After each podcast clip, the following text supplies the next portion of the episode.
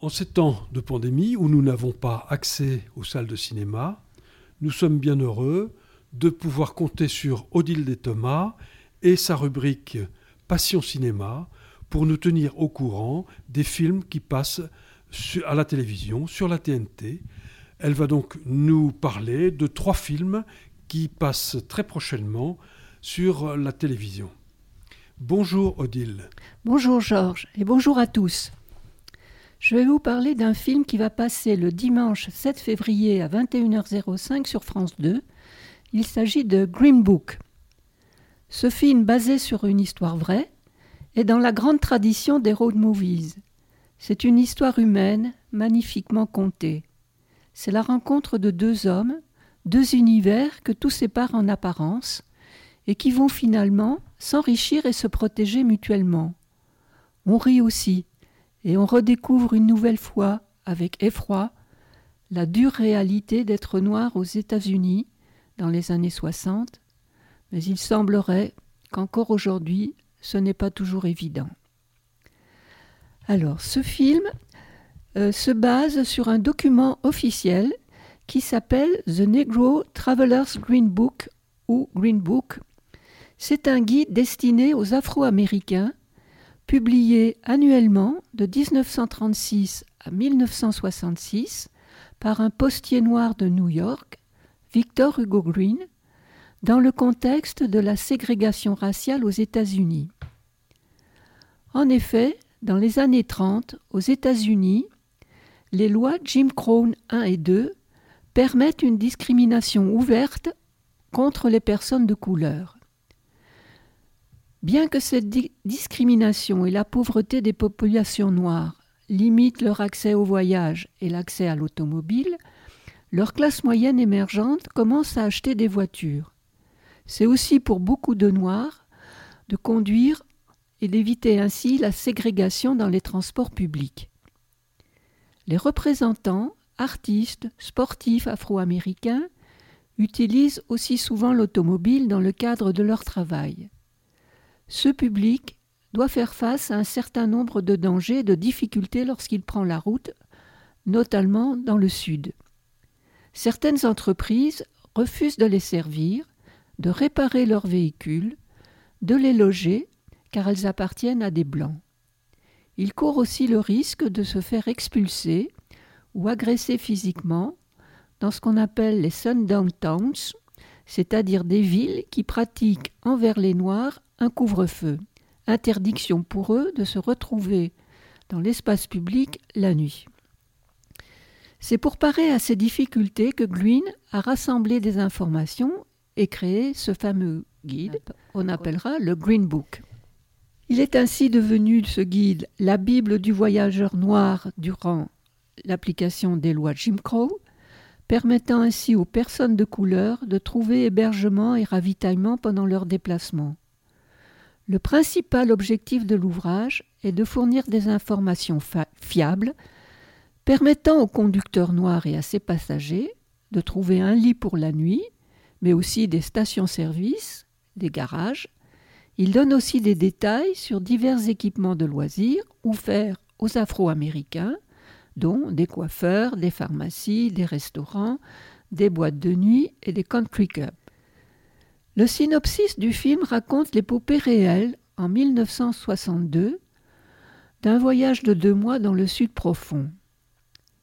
Et c'est muni de ce précieux document qu'un duo, un chauffeur blanc, surnommé Tony Lachach, un videur italo-américain de New York, qui cherche un emploi après la fermeture pour rénovation du Copacabana, la boîte de nuit où il travaille.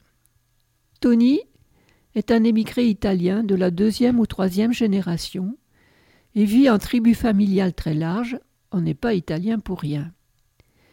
Il n'a d'ailleurs pas beaucoup connu l'école, si ce n'est celle de la, de la débrouille, pas toujours très honnête. Pour tout dire, il est un peu brut de décoffrage, mais il sait cogner. Il est magnifiquement interprété par Viggo Mortensen.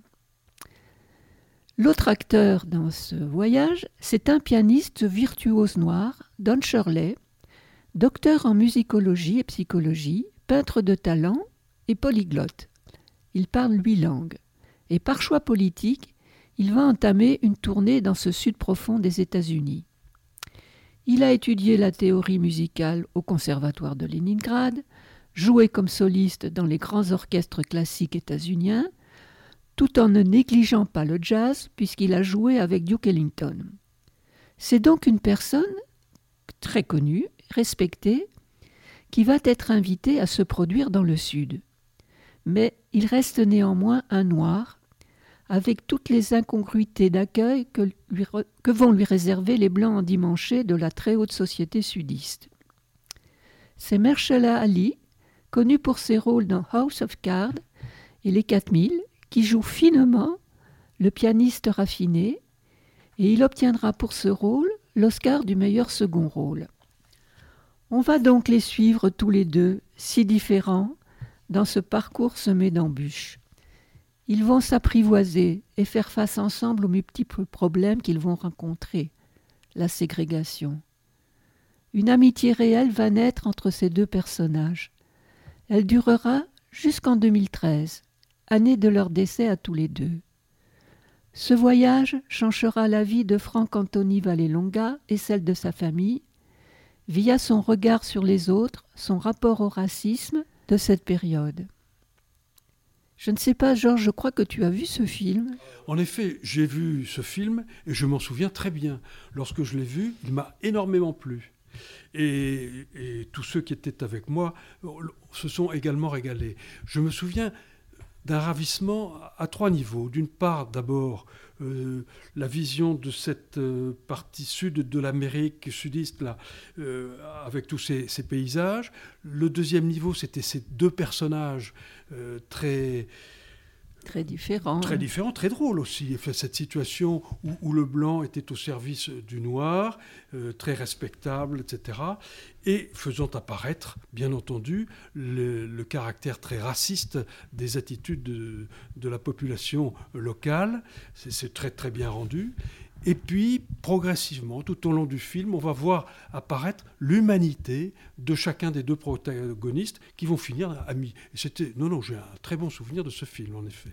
Euh, si par hasard vous l'avez vu, comme vous connaissez l'histoire, je vous invite quand même à le regarder, parce que revoir un film, notre situation personnelle a changé, notre état d'esprit aussi, et on découvre toujours des choses en regardant des films qu'on a déjà vus, parce qu'on était pris par le cours de l'histoire, là on le connaît, donc, donc la vue et l'esprit s'attachent à des petits détails qui rendent encore plus intéressant et peut-être plus beau le film. Sans doute, mon intention est bien de, de le revoir.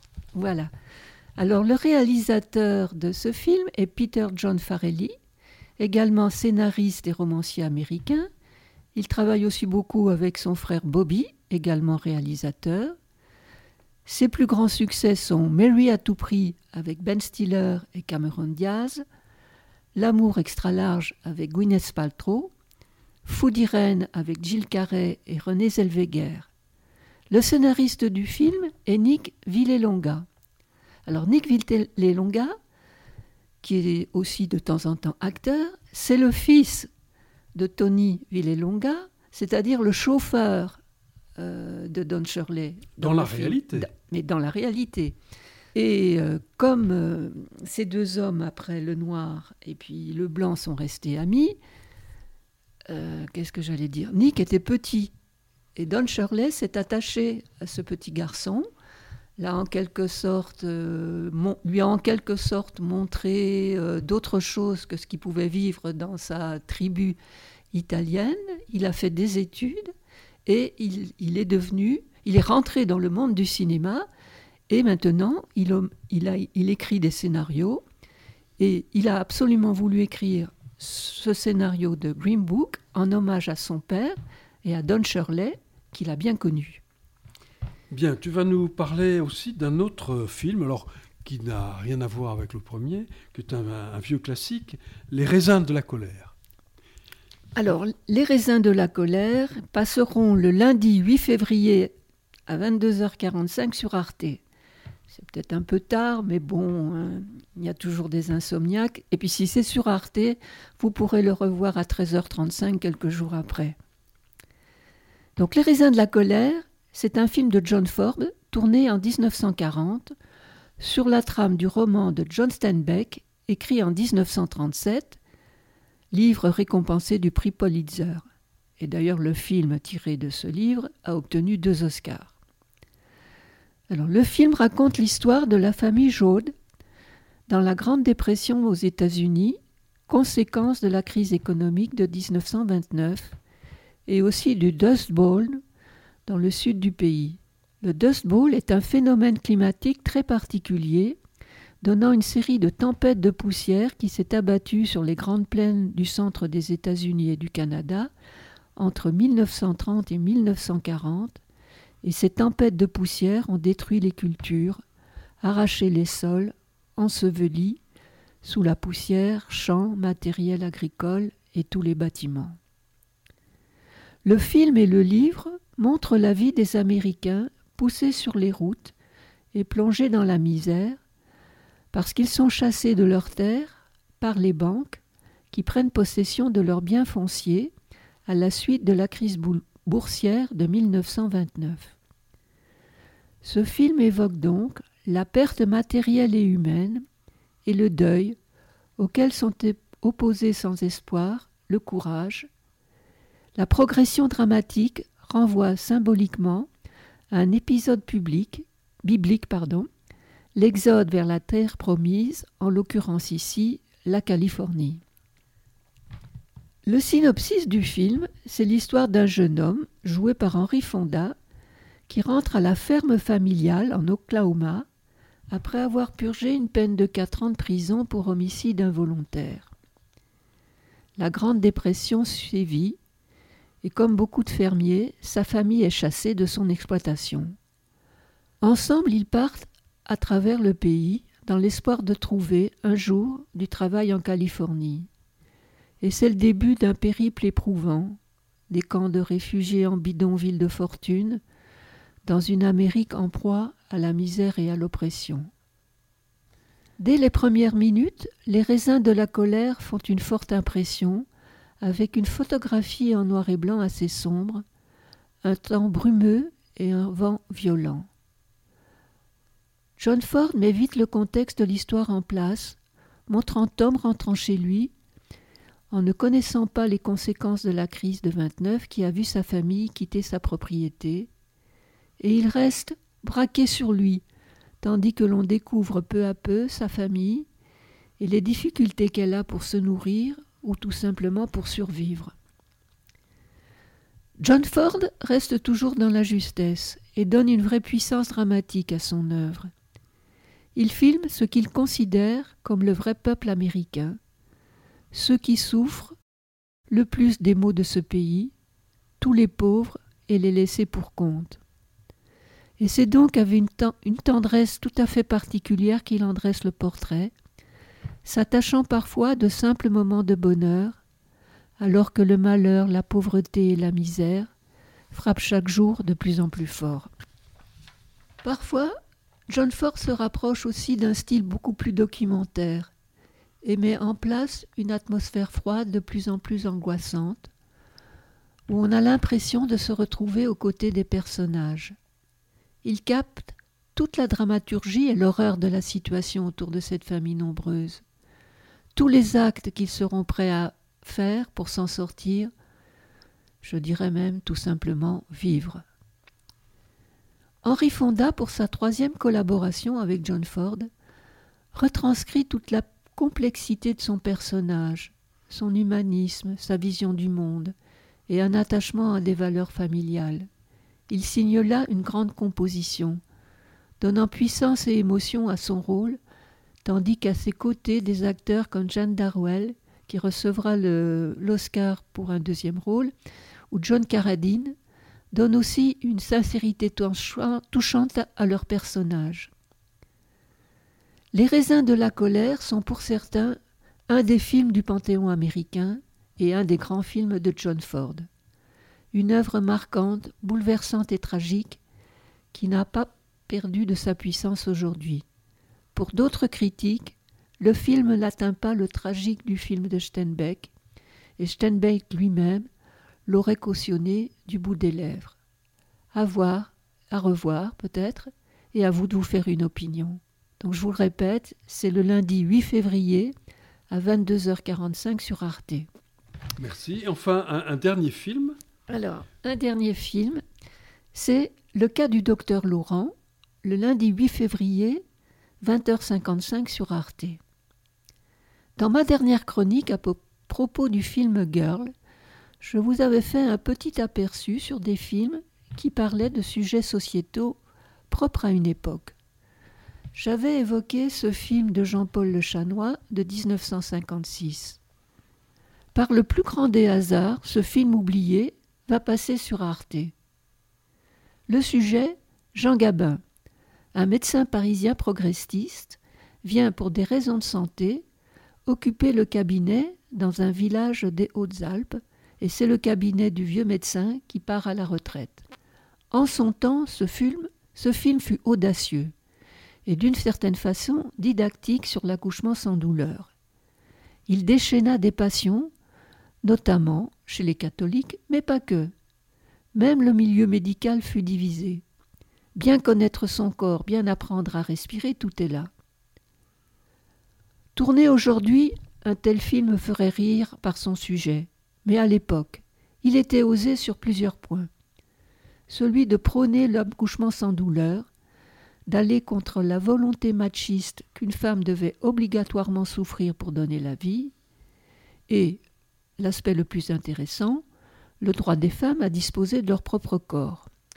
On ne va pas jusqu'à l'avortement, mais c'est quand même suggéré à plusieurs reprises. Rien que ça, le film part sur de bonnes bases. Ensuite, Gabin est d'une sobriété incroyable, tout droit comme s'il était tout droit sorti d'un film de Robert Bresson. Et il faut le dire, le stoïcisme lui va très bien. Il incarne avec une nonchalance très satisfaisante un docteur prenant sa bonne foi, tout en douceur, sans vouloir l'imposer aux autres, alors que ce sont les habitants du village qui s'agitent tout autour de lui et contre ses idées, soi-disant contre nature. Ce film, c'est à voir comme un objet du passé, un reflet de la société d'avant 68. Une curiosité qui nous conduira à mesurer l'évolution des mœurs. C'est presque un film, je dirais, sur euh, l'évolution en même pas deux générations. Merci bien, Odile. Je vous en prie, et puis à une prochaine chronique, et passez une bonne journée, et faites attention à vous.